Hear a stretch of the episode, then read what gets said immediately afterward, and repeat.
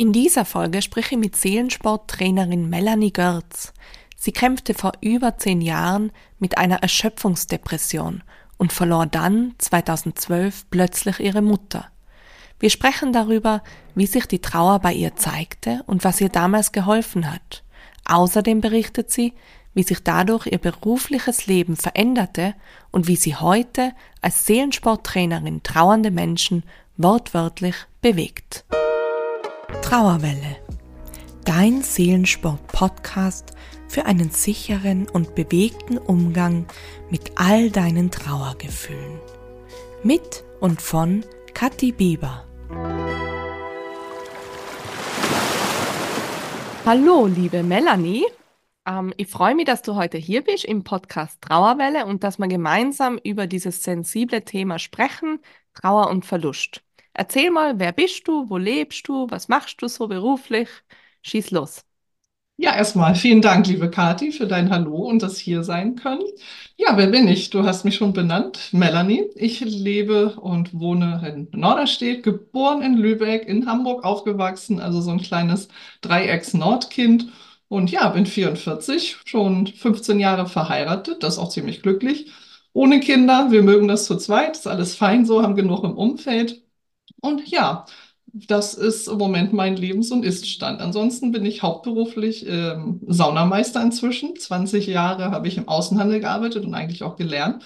Und inzwischen darf ich aber jede Menge andere Dinge tun, nämlich nicht nur als Dienstleister und Wohlgefühl für sorgen, sondern auch mich seelisch kümmern in Form von ja, Seelensportangebot und ähm, Bereich der Stressbewältigung, ein anderes Format mit Zenbo Balance. Genau, das baue ich mir gerade auf und bin sehr glücklich, diesen Umstand nutzen zu können, denn für Menschen da zu sein, ist wirklich etwas, was mir, glaube ich, schon immer lag, aber erst in den letzten Jahren sehr hoch kam und sehr bei mir präsent ist. Genau. Schön. Also sehr vielseitig auf jeden Fall, wie es klingt. Das ist es in der Tat, ja. Und ähm, also du machst ja auch eben Burnout-Prävention, Senbo-Trainerin, Seelensport-Trainerin. Wie ist es dann überhaupt dazu gekommen, dass du eben gesagt hast, du willst da Ausbildungen in die Richtung machen? Hast du da irgendwie selber was in die Richtung erlebt? Oder ja, wie bist du dazu gekommen? Ja, ein etwas in der Tat längerer Weg und viel selbst erlebt, das stimmt. Der größte Knackpunkt war der Verlust meiner Mutter, schon über elf Jahre her, im August 2012.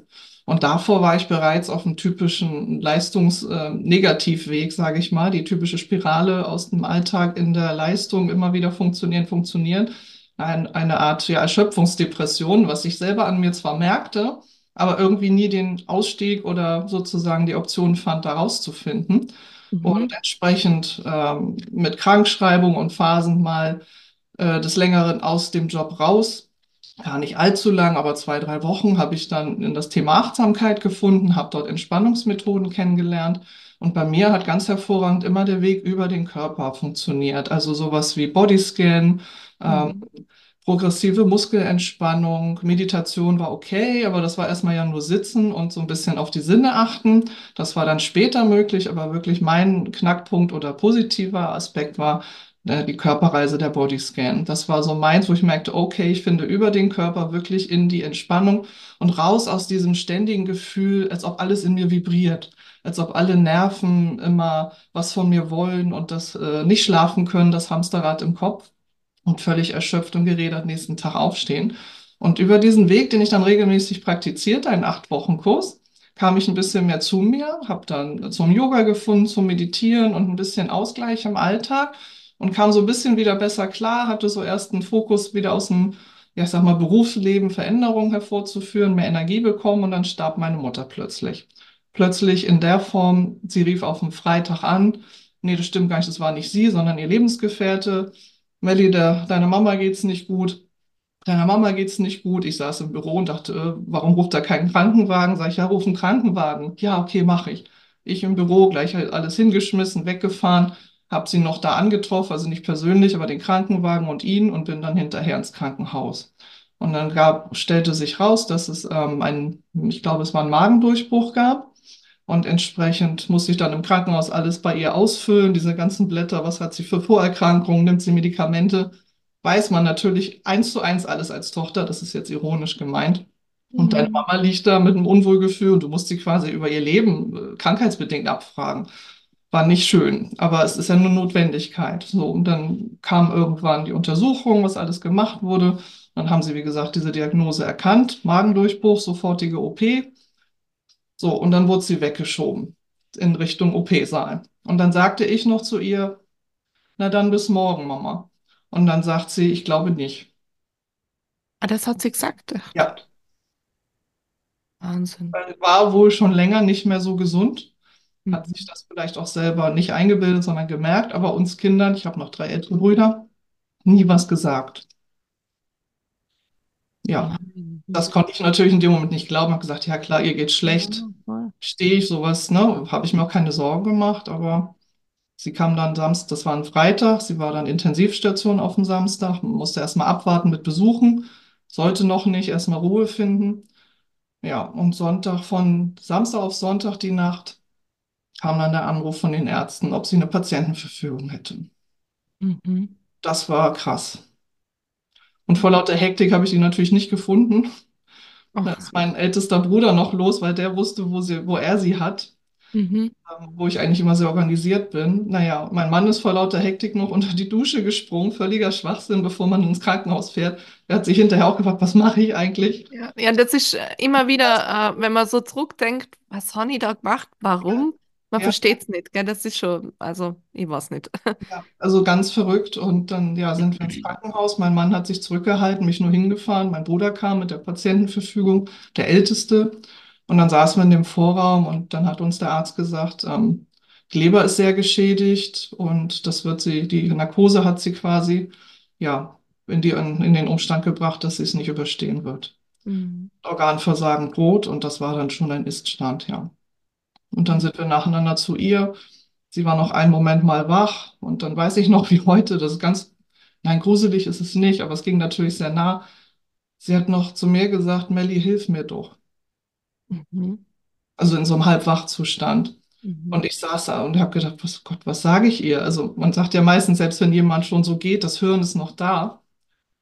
Und dann habe ich gesagt, okay, sie war mein Leben lang immer ehrlich zu mir, auch wenn was schlimm war, wenn was weh tat, wenn was sein musste, war sie immer ehrlich. Und dann habe ich gesagt, Mutti, das kann ich leider nicht. Du bist so krank, deine Organe schaffen das nicht.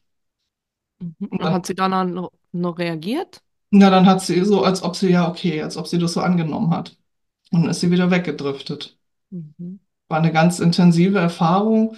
Und Dann sind wir später, als sie nicht mehr ganz so bei Bewusstsein war, als diese äh, Schnappatmung, die man, glaube ich, sagt, ne, die trotz Beatmung dann so entsteht. Da habe ich auch noch ein bisschen mit ihr gesprochen, in der Hoffnung, dass sie es halt hört. Und ich war sehr froh über die Möglichkeit, die ich da hatte, auch wenn das alles so schnell ging, dass ich ihr noch ein bisschen was sagen konnte. Und sie hatte ja auch im Nach- oder schon vorher sehr viel geregelt.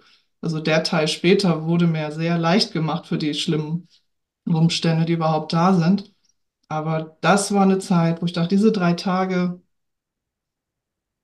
sehr intensiv, haben sich sehr bei mir natürlich eingebrannt. Ich denke, es kennt jeder, der sowas Ja. erlebt. Und ähm, ja, aber ich war ein Stück weit auch froh und sie war so in so zauberhaften Händen, das erinnere ich auch noch, dass Mhm. sie so hübsch zurechtgemacht da war, so gepflegt und Locken waren hübsch und sie sah so zauberhaft be behandelt aus. Das weiß ich auch noch wie heute. Also sie lag da trotz der Umstände und der piependen Geräte wie ja, in besten Händen. Und das ist mir auch noch in Erinnerung geblieben, das weiß ich noch. Also es war nicht nur so tragisch, sondern irgendwie, wenn sie schon gehen muss, dann war es zumindest gut, in Ja. guten. Umständen. Ja, und das ist ja auch so wichtig, oder? Gerade für den Trauerprozess anschließend, wenn da natürlich die Umstände oder eben die Behandlung dann nicht so liebevoll äh, gestaltet ist, dann erschwert sich das einfach insgesamt für die trauernde Person im Nachhinein. Absolut. Und das war, wie du jetzt auch hörst, also grundsätzlich ist es vermutlich auch diesem Umstand geschuldet des Spontanen sehr einschneidend gewesen. Sie war gerade mal 66, also vielleicht auch ein Alter, wo noch ein bisschen was gekommen wäre. Und das war für mich der einschneidendste Punkt. Und auf deine Frage vorhin zurückzukommen, das war für mich dann, da hat sich alles verändert, der komplette Blickwinkel aufs Leben.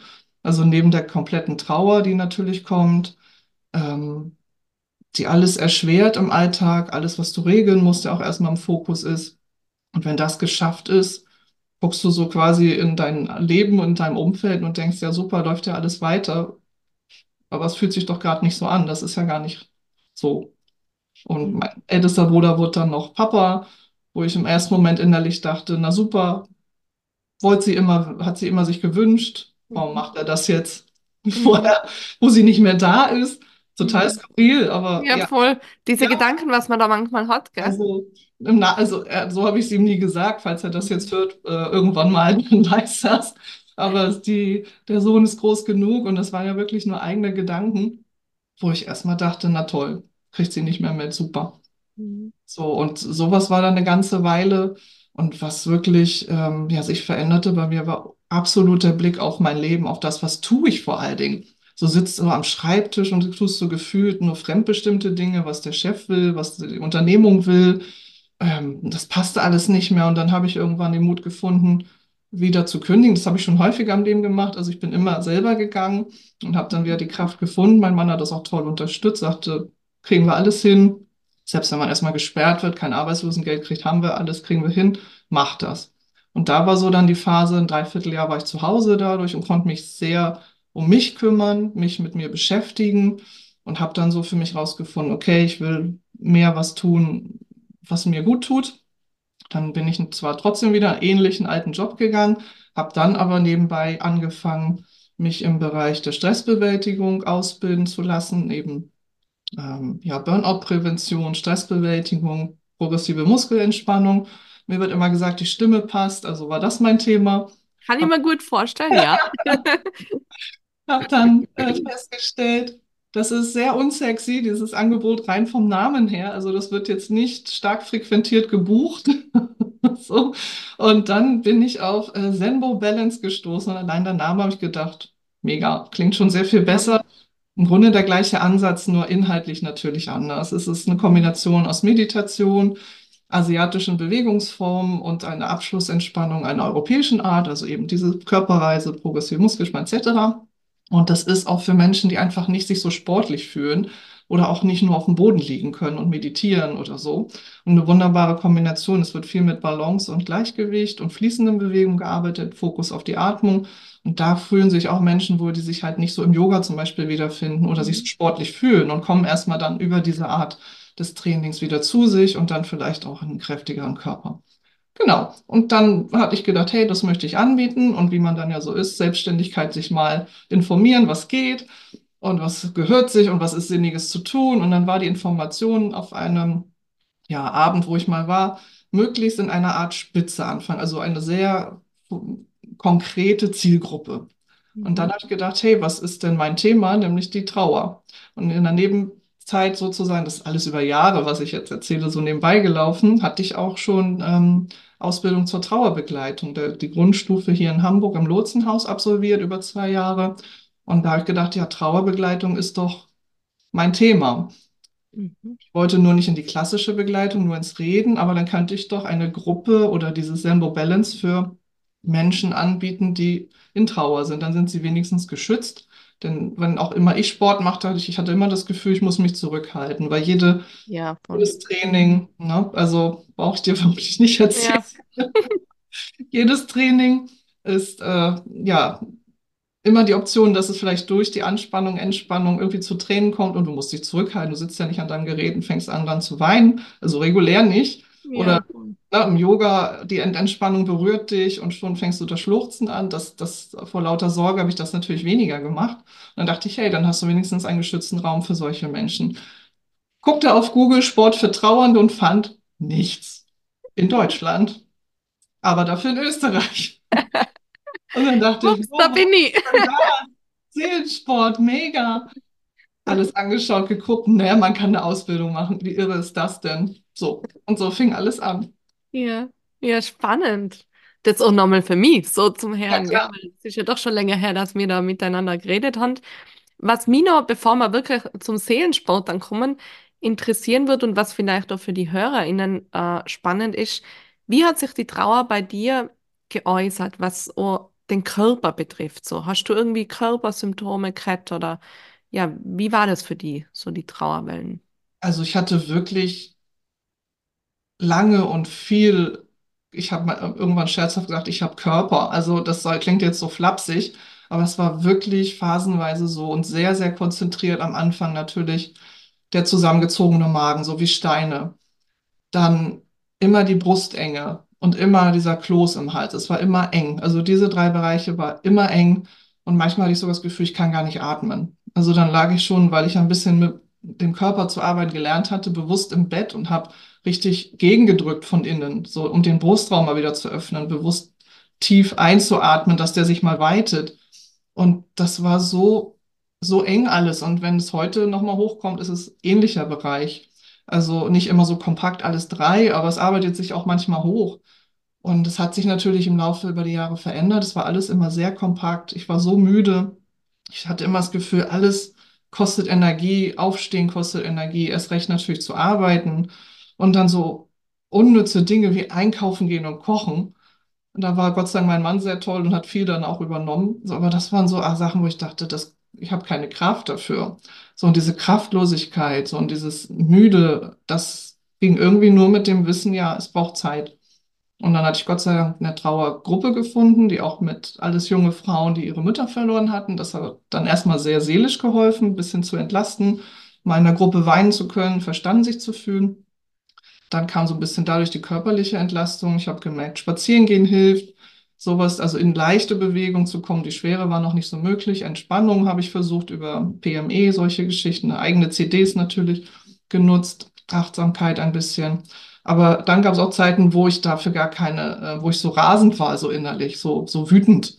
Ne, Mhm. wo ich dann dachte, nee, ich will mich nicht hier entspannen und zur Ruhe kommen. Das geht gar nicht. Und dann wäre ich am liebsten beim Spazierengehen einfach nur schreiend losgerannt. Und manchmal habe ich mich auch umgeguckt und das gemacht. Aber ich habe gedacht, wenn mich jetzt einer hört, wo die denken, ich habe ein Problem. Ja, hatte ich ja auch, aber Ja. das können die ja nicht erahnen, was. Ähm, ja, und das äh, waren so, so andere Phasen, ne? Oder dieser Wunsch, ganz abzuhauen, auf ein Schiff zu gehen, Weltreise machen, lasst mich alle in Ruhe. Und das hat sich alles so im Körper irgendwie ange, ja, angestaut. Es war immer, immer anstrengend. Irgendwann zu lachen ging ziemlich zeitig wieder, dass ich mir auch Schönes gönnen konnte. Das war okay. Und dann gab es mal einen Moment, wo ich mich erschrocken habe und dachte, oh, jetzt habe ich ja gar nicht an meine Mutter gedacht. Die war ja aus meinem Kopf weg. Und dann fühlte sich das erstmal schlecht an. Das weiß ich noch. Dachte ich so, Gott, jetzt habe ich gar nicht an sie gedacht. Habe ich sie jetzt vergessen? Und dann merkte ich irgendwann, nein, das war wohl jetzt mal so in Ordnung. Also da spielt auch wieder Achtsamkeit rein im Sinne, da sein lassen, es ist Mhm. okay. Äh, das half, äh, aber dieses körperliche, immer diese Schmerzen in mir, das hat so gezehrt, wirklich über Jahre. Es wurde zwar besser und es wurde weniger und es ging auch weg. Und irgendwann haben wir zu Hause so einen Kniff oder so ein Wort verwandt, das nannte sich dann ähm, trauriger Bauch. So, und dann habe ich gesagt, ich habe jetzt traurigen Bauch, nimmst du mich mal in den Arm oder ich gehe mal auf mein Zimmer oder so. Und dann habe ich versucht, Entlastung zu schaffen, Musik zu hören, zu weinen, irgendwas zu machen. Aber es war eher wirklich, ja, um diesen körperlichen Schmerz loszuwerden. Ne? Und das weiß ich noch wie heute. Das zog sich wirklich gerade in diesen benannten Bereichen äh, sehr intensiv hin. Ja, Ist schon so interessant, dass du gerade gesagt hast, äh, Jahre, wir kriegen so viele Nachrichten immer wieder von Trauernden, die uns dann schreiben, vier, fünf, sechs Monate nach dem Verlust, boah, ich bin so erschöpft und mein ganzer Körper denkt, das gibt's doch das muss doch jetzt langsam mal besser werden. Und dann sitze ich auch immer davor und denke mir so, hm, wie soll man das jetzt schonend beibringen, dass es eben nicht nach vier, fünf, sechs Monaten irgendwie schon besser wird, was das Körperliche betrifft, sondern dass es einfach echt eine lange Zeit braucht, gell? Und ja, einfach dazu gehört und dann auch sich dieses Eingestehen und Akzeptieren, entschleunigen, langsamer alles gehen, alle Wege, die Arbeit und so weiter und im Außen rast aber trotzdem ja alles weiter, gell? Und du kommst irgendwie nicht nach. Das ist so hart anzunehmen, finde ich auch. ja. Also das hart annehmen trifft es auf den Punkt. Und wie du sa sagtest, eben, wie bringt man es schon bei? Ich weiß, dass in der Trauergruppe, wo ich war, das war so ein knappes Jahr ungefähr danach, hat die Dame, die das ehrenamtlich begleitete, gesagt, ihr müsst mit drei bis vier Jahren rechnen.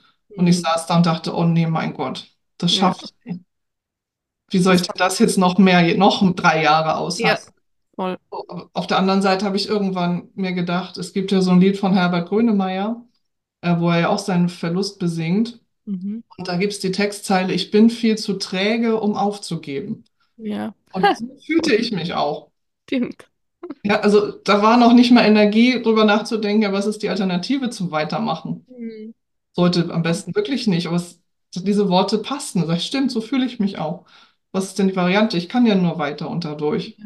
Ja, ein Tag nach dem anderen, gell? So dieser Blick nur für den nächsten Tag, für die nächste Stunde und nicht auf die drei, vier Jahre eben immer schauen so. Hm. ja.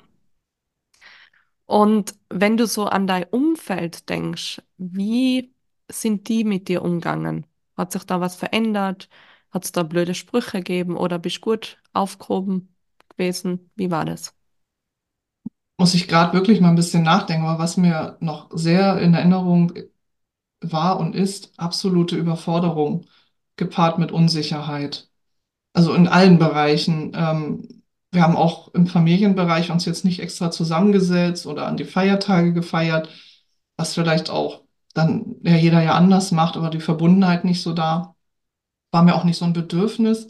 Aber was mir sonst um einfällt, ist wirklich völlige Überforderung, ganz besonders im, im, ja, im Arbeitsumfeld, sage ich mal. Also Überforderung im Sinne privat, ja, Viele haben sich nicht getraut, das Thema Verlust oder meine Mama anzusprechen. Irgendwann machte das mal eine Kollegin und sagte, oh, ich hätte so gern deine Mama kennengelernt. Ich hätte so gern gewusst, wie sie das damals nach der Scheidung gemacht hat, weil sie selber darüber nachdachte, für sich in ihrer Beziehung. Und ich fand, das hat mich so liebevoll berührt, Mhm. dass, äh, das hätte sie auch gefreut. Weiß ich noch wie heute, es war so fast ein gutes Jahr vorbei und dann hat sie sich zum ersten Mal, aber ich habe auch immer nie getraut zu fragen und Oh Gott, ist das jetzt schon ein Jahr her? Ich glaube, das war der Aufhänger, dass ich sagte, ist schon über ein Jahr her. Und dann hat sie sich mal getraut, äh, auch das Thema Mama anzusprechen. Also auch Verluste, wie gesagt, das überhaupt Mama anzusprechen. Und im Arbeitsumfeld wurde, glaube ich, gefühlt nach einer Woche vergessen, was mir passiert war. Normal, Leistung war selbstverständlich ähm, völlige Inkompetenz im Personalbereich, was Regeln angeht und gesetzliche Dinge wie zusätzliche freie Tage, die dann für Beerdigung zustehen, die musste ich einfordern ähm, und darauf hinweisen, äh, also sowas Schlimmes und Inkompetentes.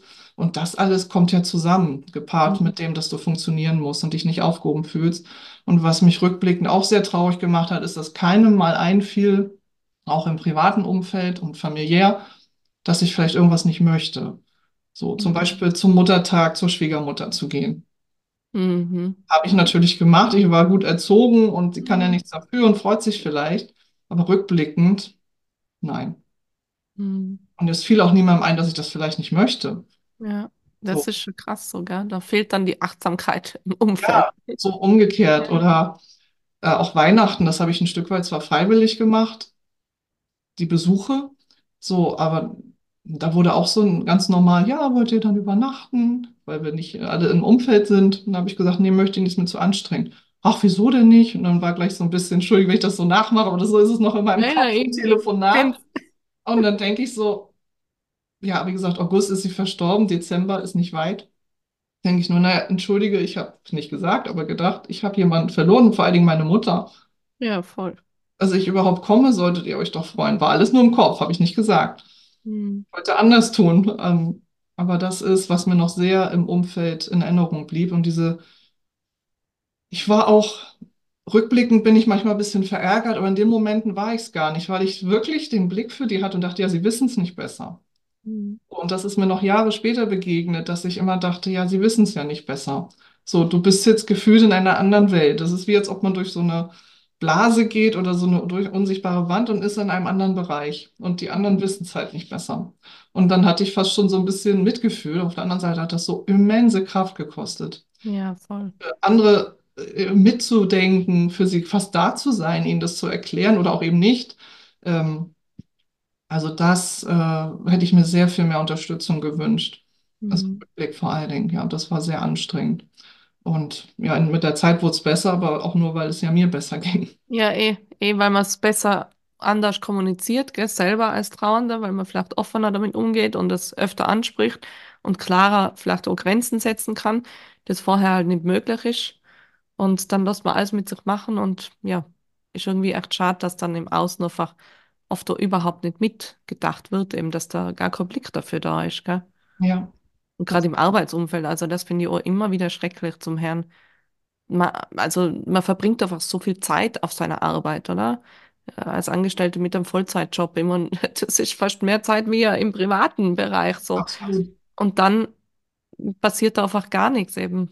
Unverständnis, man fordert die gleiche Leistung. Das ist, ja, da muss noch einiges passieren. Ich glaube auch, dass es mittlerweile schon etwas im Wandel ist. Also wir also sehen jetzt, bei dir war es ja 2012, bei mir 2013. Und ich glaube, dass es damals noch krasser war, als wie es jetzt ist. Jetzt passiert einfach viel auch in der Online-Welt. Es wird mehr darüber gesprochen. Wir wissen sehr Borde auch, sind sehr aktiv, was das angeht. Und äh, ja, aber ich glaube trotzdem, der Weg ist noch nicht zu Ende. Nee. Es geht noch mehr. Und da ist einiges, glaube ich, doch Ja. noch vor uns. Auch die Ja. Berührungsängste. Also ich Ja, habe voll. aktuellen Unternehmen mal ein bisschen liebevoll angesprochen, der Motto, hey, denkt dran, es gibt mit mir jemanden, wenn es in den Abteilungen jemanden gäbe, denkt an mich, so ist ja auch ein, ein Benefit für ein Unternehmen. Meine Gruppenleitung oder Abteilungsleiterin vielmehr hat das auch im Meeting angesprochen, so ja, wir haben, ich hab da, ne, die Melanie ist Trauerbegleiterin und so, gar nicht mal Seelensport, sondern eher Trauerbegleitung. Und dann war das, habe ich auch nicht so viel mit gerechnet, aber es war charmant zu sehen, dass sie erstmal sagten, ja, okay, hm, so wurde es mir wiedergegeben, ich war nicht dabei. Ja, können wir vielleicht so intern an die anderen Abteilungsleiter geben, aber nicht groß an die Glocke hängen. Mhm. Ja, so ein bisschen würde man vielleicht sagen, oh, evil, böses Ja, Thema, ja. schwierig, Eh, peinlich. Leute haben dann eben so Angst, gell, wenn das irgendwo sichtbar ist, dann passiert sicher was oder so. Ja, Immer ja. dieser Gedanke, so ich rede drüber, ui, dann erwischt es mir oder so. Aber ähm, ja, das, da fehlt es noch ein bisschen, Ich nehme es mit Humor und ich Ja, werde eh. voll hartnäckig bleiben. Ja, absolut. Ähm, ja, und inzwischen eben, wie du gerade gesagt hast, begleitest du selber auch Trauernde und hast die Seelensport-Online-Ausbildung gemacht. Wenn du da so zurückdenkst, das ist ja jetzt doch schon eine Zeit lang her, aber vielleicht kannst du dich noch erinnern, hat es da irgendwie so ein Highlight gegeben oder was du besonders für die mitnehmen hast können in der Ausbildung? Abgesehen jetzt vom allgemeinen Teil jetzt. Ja, richtig. Also, ähm, was ich wirklich beeindruckend fand und mein Highlight war, ähm, das ist, war und bist bis heute du, Kathi, weil Oh mein Gott, gleich Nein. lernen. Ja, ich sag dir warum. Es war ja der Switch in, durch Corona in die erste Online-Variante. Und was du da in, in meinem Empfinden so kurzer Zeit auf die Beine gestellt hast und wie es ja trotzdem uns alle, also ich kann nur für mich sprechen, aber ich hatte schon den Eindruck bei den anderen, man konnte sich ja sehen und das mitbekommen auch, äh, war, dass du es wirklich transportieren konntest. Und das liegt an dir und deinem Wesen. Und das hat mir zumindest so ein Feuer entfacht, obwohl es online war. Und wir, glaube ich, alle noch nicht so zwingend, jeder zumindest affin damit. Ähm, und das ist eine ganz große Kunst. Jeder hat sich ja in der Pause abgeschaltet und einen Mittag gegessen und kurz, also es war nicht dieses typische Austauschen wie bei Präsenz. Und trotzdem, finde ich, hast du da eine großartige Gruppe und vor allem dein Thema so transportiert. Und nach dem Wochenende habe ich alles im Körper gemerkt beim Treppesteigen durch das Üben. So, aber das war für mich mein Highlight, wie du in so kurzer Zeit so einen so tollen Kurs mit allem vorher, nachher äh, zusammengestellt hast. Und was natürlich, das ist für mich hängen geblieben. Und, und Highlight war für mich dann auch selber zu sehen, die Prüfung. Also ich habe nie mit Online gearbeitet und es ist auch akut nicht mein Standbein, aber zu sehen, dass ich selbst online Trainer sein kann. Mhm. Also die Frage des Trainerseins, was mich ja nicht dort schon täglich begleitete im To-Do, aber im Vorhaben, das war so wirklich eine schöne Erfahrung, dass ich durch das, was du uns mitgegeben hast, mir auch viel nehmen konnte und in dem Moment mich auch wirklich so kompetent fühlte, sowas zu übertragen oder weiterzugeben und vor allen Dingen das sogar online, was ich nochmals persönlich zumindest immer wie so ein kleines Hindernis empfinde. Mhm. Und das war für mich mein Highlight, dass ich, hey, ich kann Trainer. So, Mhm. mit Menschen und vor Menschen hatte ich das schon kennengelernt, so, aber wirklich Trainer ist nochmal was anderes, gerade wenn es Gruppen sind. Und wir waren ja nun online einige zahlreiche Teilnehmer, alle nicht wirklich bekannt. Ähm, das entsprach schon ziemlich einer realistischen Situation und das fand ich sehr bereichernd für mich und hat mich auch ziemlich danach sehr bestärkt. Auch wenn dann Aufregung war vor den ersten Kursen, äh, das ist normal und menschlich, aber das hat mich bestärkt, hey, ich kann das. Punkt. Mhm. Aber das, also ich kann mich auch noch so erinnern, ich war so nervös, weil es eben gerade meine erste Online-Ausbildung. Ich habe ja selber auch keine Ahnung, funktioniert das alles und technisch. Und dann war ja der, der krasse Zusatz, ich war ja schwanger und das war diese Übelkeitszeit. Kannst du dich da noch erinnern? Knäckebrot und Co., ja. Mein Knäckebrot mit Kässcheiben drauf, mehr habe ich nicht runter. Also, ja, rückblickend muss ich auch sagen, wie habe ich denn das hingekriegt? Verrückt, ne? Okay. Aber ja, alles ist irgendwie möglich. Man muss sich echt immer wieder drauf einlassen und ähm, versuchen und ja, und die entsprechenden Übungen machen, wie Cassiopeia zum Beispiel. Ich kann das, ich schaffe Zum das. Beispiel. Sag mal Oder hin. auch, auch sich rückzubesinnen, wie wir es jetzt gerade machen. Mensch, Genau. Guck mal, das habe ich alles geschafft und vor allen Dingen wie, ne? Ja, finde Voll. ich auch spannend. Stimmt. Schön. Und hat es denn irgendwelche besonderen Momente schon gegeben als Seelensporttrainerin, wenn du so an deine Kurse, Angebote denkst? Hat es da irgendwas gegeben, wo du sagst, das hat mich besonders berührt oder war sehr intensiv?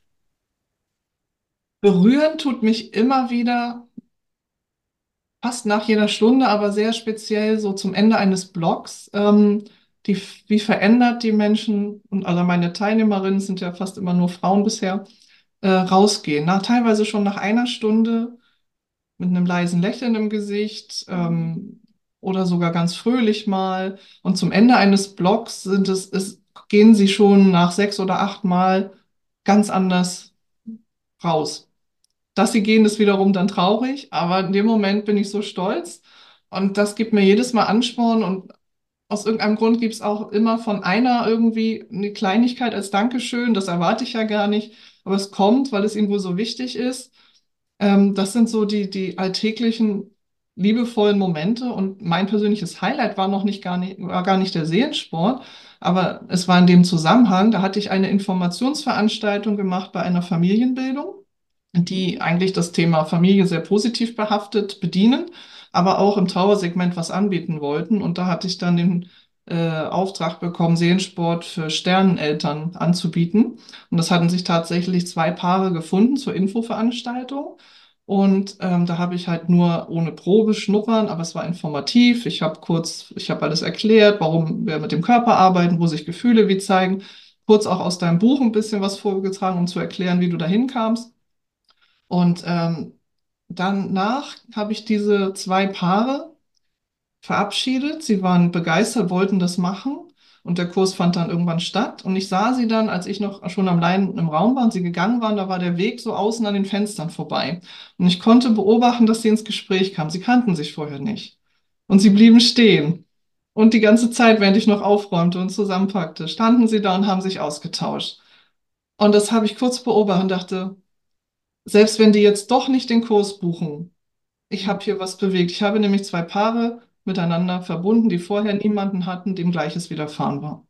Und das war für mich das allergrößte Geschenk, muss ich wirklich rückblickend sagen. Das ist es immer noch im Handeln, auch wenn ich aus den Gruppen Gleichgesinnte sehe, die sich dann treffen oder noch irgendwie miteinander was tun während des Kurses. Aber das war aufgrund des sehr, wie ich finde, speziellen Verlustes und da sie noch keinen Austausch mit anderen hatten zu dem Zeitpunkt, das schönste Geschenk. Und wie gesagt, ohne, auch ohne Kurs danach wäre es für mich fein geworden in dem Moment.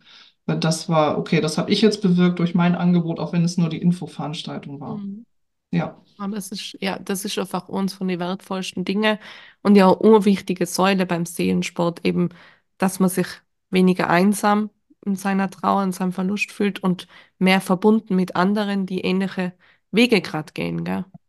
Absolut. das, ja, das ist einfach un, einer von den zentralsten Punkten, gerade wenn wir zurück aufs Umfeld kommen, wenn da eben wenig Verständnis kommt, dann ist umso wichtiger, sich zu vernetzen, sich zu verbinden mit anderen Trauernden, Ja, Gleichgesinnten und das bestärkt einfach Grund, von Grund auf immer wieder, wie du so selber erlebt hast in deiner Trauergruppe, wo deine Mama gestorben ist, gell? richtig, genau. Und auch ganz mit anderen vielleicht, die schon zwei, drei Jahre Abstand haben, zu sehen, dass es besser wird, dass die mir sagen, es Mhm. wird besser. Nicht die, die Mhm. Gruppe leitet, du brauchst drei Ja. bis vier Jahre, sondern die anderen sagen, nein, es wird anders, aber es wird leichter. Das Mhm. Körperliche wird leichter und all die Dinge. Und das Mhm. macht ja auch schon Mut, also neben dem Umstand desgleichen. Ja, Ach, so schön. Bin ich ganz berührt. Und äh, was steht denn so in nächster Zeit bei dir an? Was gibt's denn? Wo, wie, ja, wo bietest du gerade was an oder was kann man bei dir machen? Also natürlich Seelensport, das ist ja jetzt auch vorrangig hier das Thema und das ist auch mein Fokus seit letztem Jahr und in diesem. Und ich biete das hier in, in Norderstedt natürlich vorrangig an. Da habe ich die Möglichkeit, einen wirklich schönen, hellen Yogaraum Untermieterin zu sein und biete regelmäßig in Blöcken von sechs bis acht Einheiten an 90 Minuten ähm, immer Seelensport an. Es ist akut immer auf den Samstagnachmittag und in einem bewusst gewählten Zwei-Wochen-Rhythmus, weil ich für mich, äh, nicht nur für mich, aber ich habe entdeckt, dass viele Teilnehmerinnen das begrüßen ähm, um dann noch Luft zu haben. Gerade weil es ein Samstag ist, hat man vielleicht auch mal was anderes vor, auch wenn es nachmittags ist. Äh, und zum anderen, wenn sich was bewegt, was wir ja tun wollen über den Körper, auch mit den Gefühlen zu arbeiten. Und wenn doch was hochkommt oder noch länger ein bisschen braucht, ist ein bisschen Luft zwischen den Trainingseinheiten. Das ist zumindest meine Erfahrung, die ich sehr gerne nutze und viele spiegeln mir das auch wieder, dass ihnen das ebenfalls gut tut.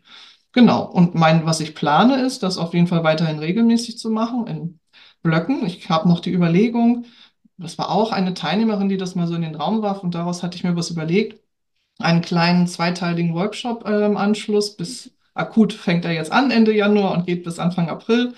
Und dann wollte ich so Ende April, Anfang Mai, bevor es so in den Sommer geht, nochmal so eine Art zweieinhalbstündigen Workshop, also an zwei Samstagen machen mit dem Thema, wer bin ich jetzt nach meinem Verlust?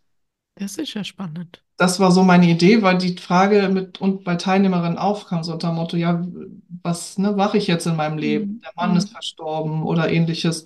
Dann bin ich gerade als Frau, ältere Rentnerin vielleicht auch, erwachsene Mhm. Kinder, vielleicht Oma, ja, aber partnerschaftlich bin ich allein. Punkt. Mhm. Das Mhm. verändert ja auch das ganze Leben. Vom Mhm. Alltag angefangen mit der Trauer vernetzt und dem allein nach Hause oder dem Hause, zu Hause, wo ich allein bin, so rum vielleicht gesagt.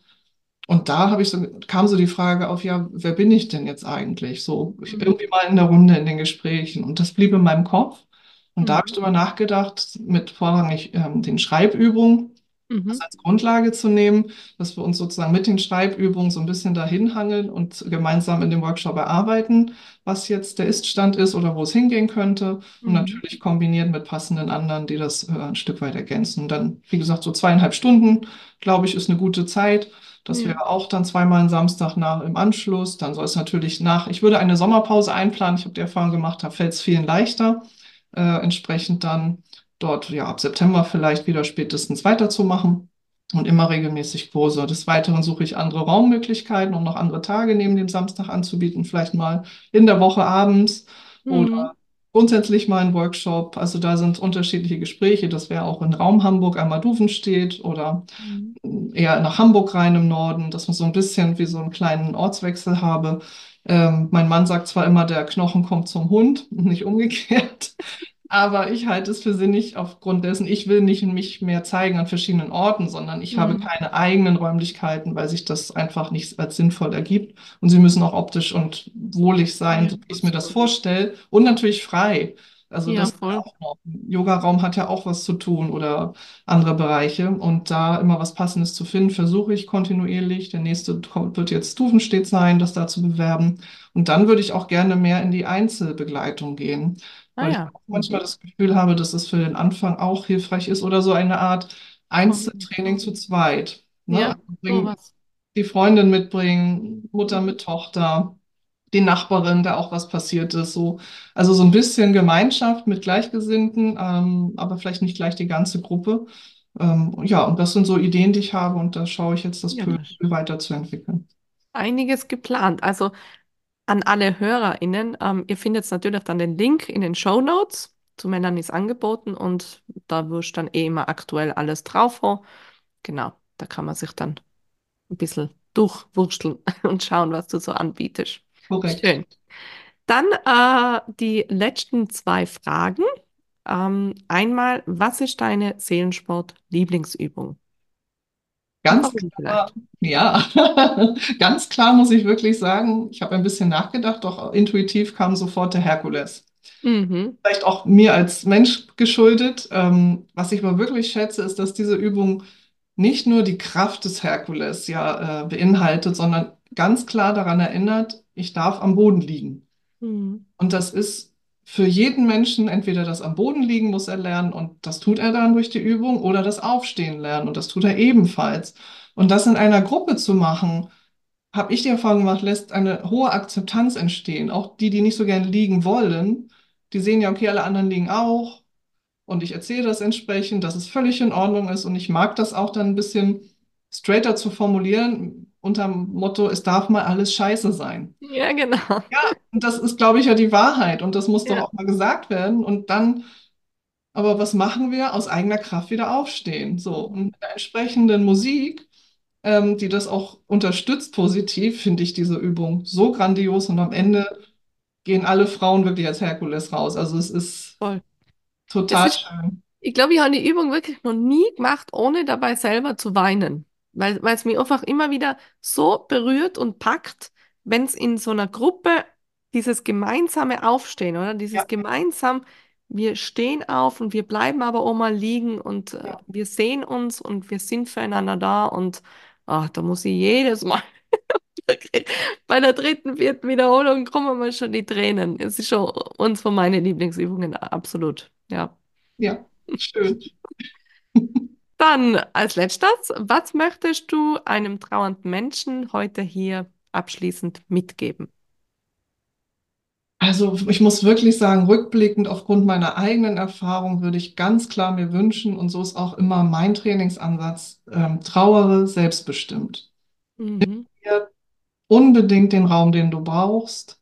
Ähm, und wenn das bedeutet, gegen gesellschaftliche Normen zu verstoßen, gegen Dinge, die das Umfeld oder das Arbeitsumfeld oder wer auch immer von dir fordert, nimm dir den Raum, sei da ruhig wirklich rigoros. So und, und spür in dich rein, finde raus, was dir gut tut und dann ist das in Ordnung. Und nur weil Weihnachten ist, musst du es nicht feiern. Und nur weil ein anderer Tag an der Tür steht, musst du es nicht feiern. Aber wenn du aber merkst, ich will mit jemandem, dann frag auch das gerne an, wenn die Kraft da ist. Aber ich, ich würde mir rückblickend sehr wünschen, und das kann ich nur weitergeben, trauere selbstbestimmt. Es gibt nicht den einen Weg, es gibt nicht, was das von außen geforderte, äh, du jetzt darstellen musst. Nein, geh so, wie das für dich passt und fordere das zur Not auch ein in Form von, das möchte ich jetzt nicht. Punkt. Sehr schön. Perfekt. Besser hätte ich es nicht sagen können. Danke. Ja, dann sage ich danke, liebe Melanie, für das äh, ja, sehr berührende Gespräch und inspirierende Gespräch und ähm, ja, alles Gute. Danke. Danke, Kathi. Tschüss. Tschüss. Das war Trauerwelle, dein Seelensport-Podcast für einen mutigen und sicheren Umgang mit all deinen Trauergefühlen. Von und mit Kathi Bieber. Du findest Seelensport auch im Netz unter www.seelensport.at und auch auf Instagram und Facebook unter Seelensport. Für noch mehr Ideen rund um deine Trauer und deine Gefühle.